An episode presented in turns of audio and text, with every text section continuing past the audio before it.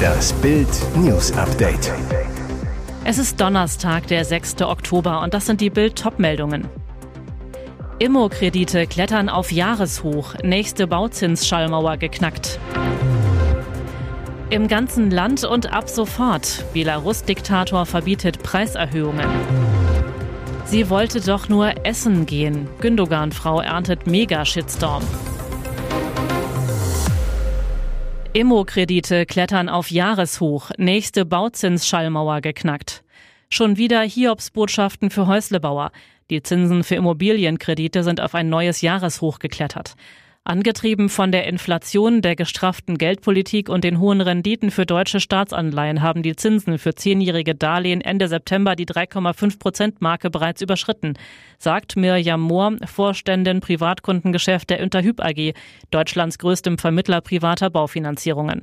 Aktuell liegen die Zinsen für Kredite mit zehnjähriger Zinsbindung bei 3,8 Prozent. Laut Interhyp ist eine Trendumkehr aktuell unwahrscheinlich. Denn trotz der Konjunktureintrübung wollen die Notenbanken ein hohes Tempo bei den Zinsanhebungen im Herbst und Winter beibehalten. Auch wenn die erwarteten Leitzinserhöhungen zum Teil bereits eingepreist sind, müssen Immobilienkäufer weiter mit leicht höheren Bauzinsen rechnen, sagt Bohr. Schwankungen nach unten sind aber möglich. Zudem werden Konditionsanpassungen von den Banken oft unterschiedlich schnell eingepreist. Daher lohnt der Angebotsvergleich im volatilen Umfeld besonders.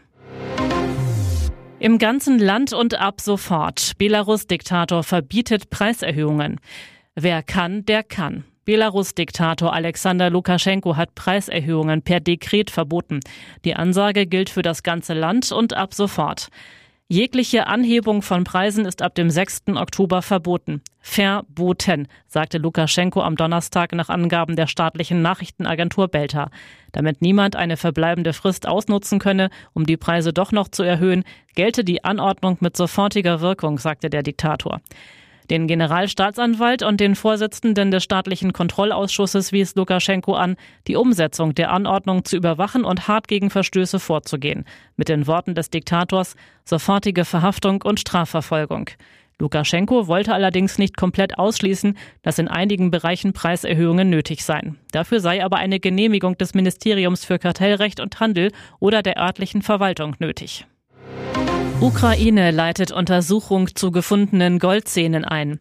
Nach Bildrecherchen über den gruseligen Fund einer Kiste voller Goldzähne in einem kurz zuvor befreiten Dorf in der Region Kharkiv hat die ukrainische Regierung Ermittlungen eingeleitet.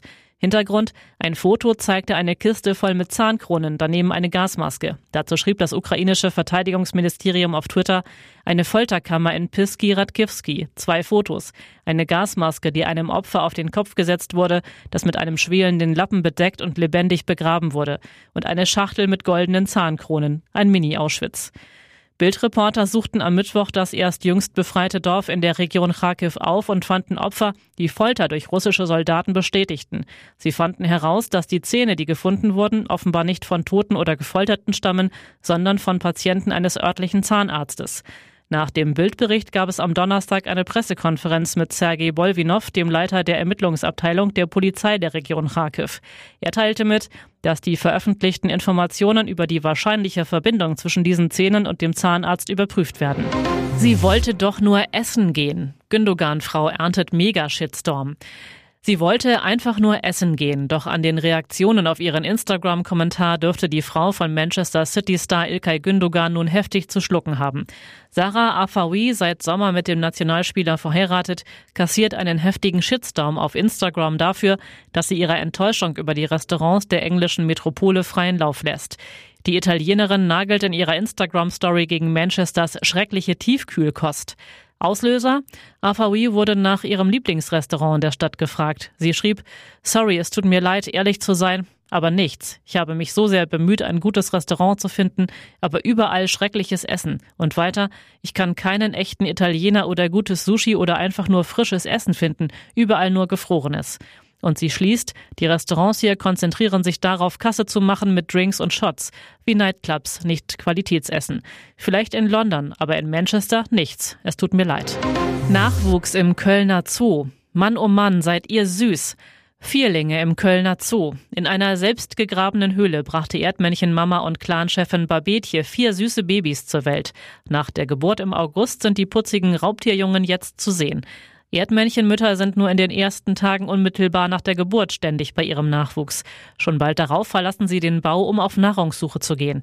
Eine gute Ernährung ist wichtig für Barbetje, da sie die Jungtiere säugt. In der Zeit ihrer Abwesenheit bleibt immer ein erwachsenes Erdmännchen, sozusagen ein Babysitter bei den Kleinen.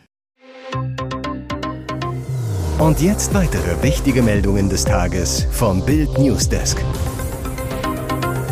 Ab Februar geplant Dieselverbot auf mittlerem Ring in München. Die Stadt München sperrt zu. Ab Februar sollen keine Diesel der Euronorm 4 oder schlechter mehr auf dem mittleren Ring fahren dürfen. Das soll der Münchner Stadtrat am 26. Oktober beschließen. Das Referat für Umweltschutz empfiehlt diese harte Maßnahme, da am mittleren Ring weiterhin die Grenzwerte für Stickstoffdioxid überschritten werden. Das Landesamt für Umwelt habe errechnet, dass sich diese Situation bis 2026 nicht ändern werde. Das städtische Umweltreferat begründet das geplante Dieselverbot. Nur so können der seit 2010 zum Schutz der menschlichen Gesundheit gesetzlich verbindliche Stickstoffdioxid-Jahresgrenzwert schnellstmöglich im gesamten Münchner Stadtgebiet eingehalten und drohende EU-Strafzahlungen in eklatanter Höhe verhindert werden. In der zweiten Jahreshälfte soll das Dieselverbot möglicherweise sogar noch ausgeweitet werden. Wenn bis Oktober die Schadstoffwerte am mittleren Ring nicht sinken, könnten auch Euro 5 Diesel in die Verbotszone aufgenommen werden. Ihr hört das Bild News Update mit weiteren Meldungen des Tages. Die meisten Delikte gehen aufs prorussische Konto. Mehr als 1000 Straftaten in NRW wegen Putins Krieg. Der russische Angriffskrieg in der Ukraine hat Folgen bis nach NRW. Die Sicherheitsbehörden registrierten in Nordrhein-Westfalen bisher exakt 1058 Straftaten, die einen Bezug zu dem militärischen Konflikt in Osteuropa haben. Darunter 185 Gewalttaten, wie ein Sprecher des Landeskriminalamtes in NRW der Neuen Westfälischen berichtet. Das ist etwa jede fünfte bis sechste Tat. 76 Taten sind Sexualdelikte. Die Mehrheit der Opfer sei ukrainisch. Dem Bericht zufolge nimmt die Anzahl der Straftaten aber inzwischen ab. Mehr als 70 Prozent der polizeilichen Vorgänge seien bis Ende Mai erfasst worden. Die meisten Straftaten rechnen die Ermittler dem prorussischen Lager zu. 593 Straftaten mit insgesamt 48 Gewaltdelikten. Eine Erkenntnis sei der neuen Westfälischen zufolge auch, dass sich Teile der Querdenker-Szene mit Russland solidarisieren würden. Hier ist das Bild News Update. Und das ist heute auch noch hörenswert. Studentin nach Clubbesuch ermordet und in Fluss geworfen. Hannas Elternhaus war nur zehn Minuten entfernt. 40-köpfige Sonderkommission jagt den Killer.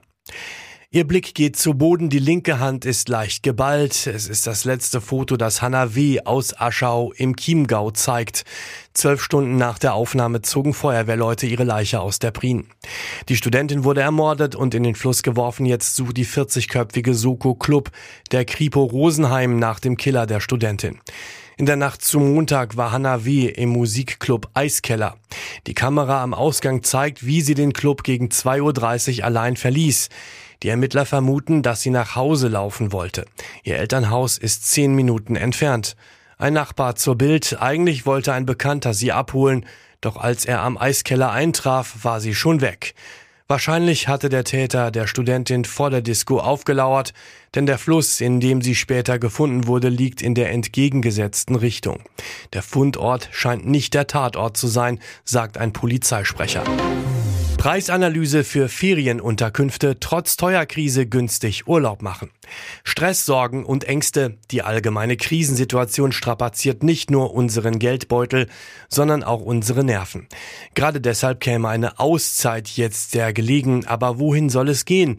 Der Sommerurlaub hat das Freizeitbudget auf dem Konto schon gut schrumpfen lassen. Die gute Nachricht, für ein bisschen Erholung müssen Sie nicht unbedingt tief in die Tasche greifen. Auch innerhalb Deutschlands gibt es viele beliebte Herbstferienziele. die dieses Jahr sogar günstiger sind als 2021. Das zeigen aktuelle Auswertungen des Vergleichsportals Check24. Die Untersuchungen ergaben, dass 2022 die sechs meistgebuchten Regionen in Deutschland liegen. Und das trotz Ende der Corona-bedingten Reisebeschränkungen. Am beliebtesten sind laut dem Reiseportal Ferienwohnungen in Mecklenburg-Vorpommern. Überraschend, trotz der hohen Nachfrage sind die Preise für Unterkünfte im Bundesland an der Ostseeküste im Vergleich zum Vorjahr leicht zurückgegangen. Zahlten Urlauber 2021 für ihre Unterkunft im Schnitt 110 Euro pro Nacht, sind es diesen Herbst durchschnittlich 107 Euro. Mehr dazu gibt's auf Bild.de. Ihr hört das Bild News Update. Endlich eine gute Nachricht. Der Preis für europäisches Erdgas ist am Mittwoch tatsächlich merklich gefallen und erreicht ein Zwei-Monatstief. Der Terminkontrakt für niederländisches Erdgas sank am Mittwochvormittag um rund 6 Prozent auf 160 Euro für eine Megawattstunde. Mit 155 Euro erreichte er zeitweise den niedrigsten Stand seit Ende Juli. Großes Aber. Die Erdgaspreise befinden sich damit jedoch weiter im historischen Vergleich auf einem sehr hohen Niveau. Jetzt gibt es zwar keine Entwarnung, aber es gibt einen Hoffnungsschimmer. Fakt ist, Russland will nach einem kurzen Lieferstopp wieder Gas durch Österreich nach Italien pumpen. Es sei mit den italienischen Abnehmern eine Lösung des Problems gefunden worden, teilte der russische Staatskonzern Gazprom am Mittwoch mit. Sorgen hinsichtlich Versorgungsengpässe diesen Winter könnten durch einen jüngsten Bericht der Internationalen Energieagentur gedämpft worden sein, schreiben die Rohstoffexperten der Commerzbank. Nur falls keine Energiesparmaßnahmen erfolgten, so wie Flüssiggas nur in geringem Maße importiert werde, dürften laut IEA die Gasspeicher auf ein kritisches Niveau von 5 Prozent fallen.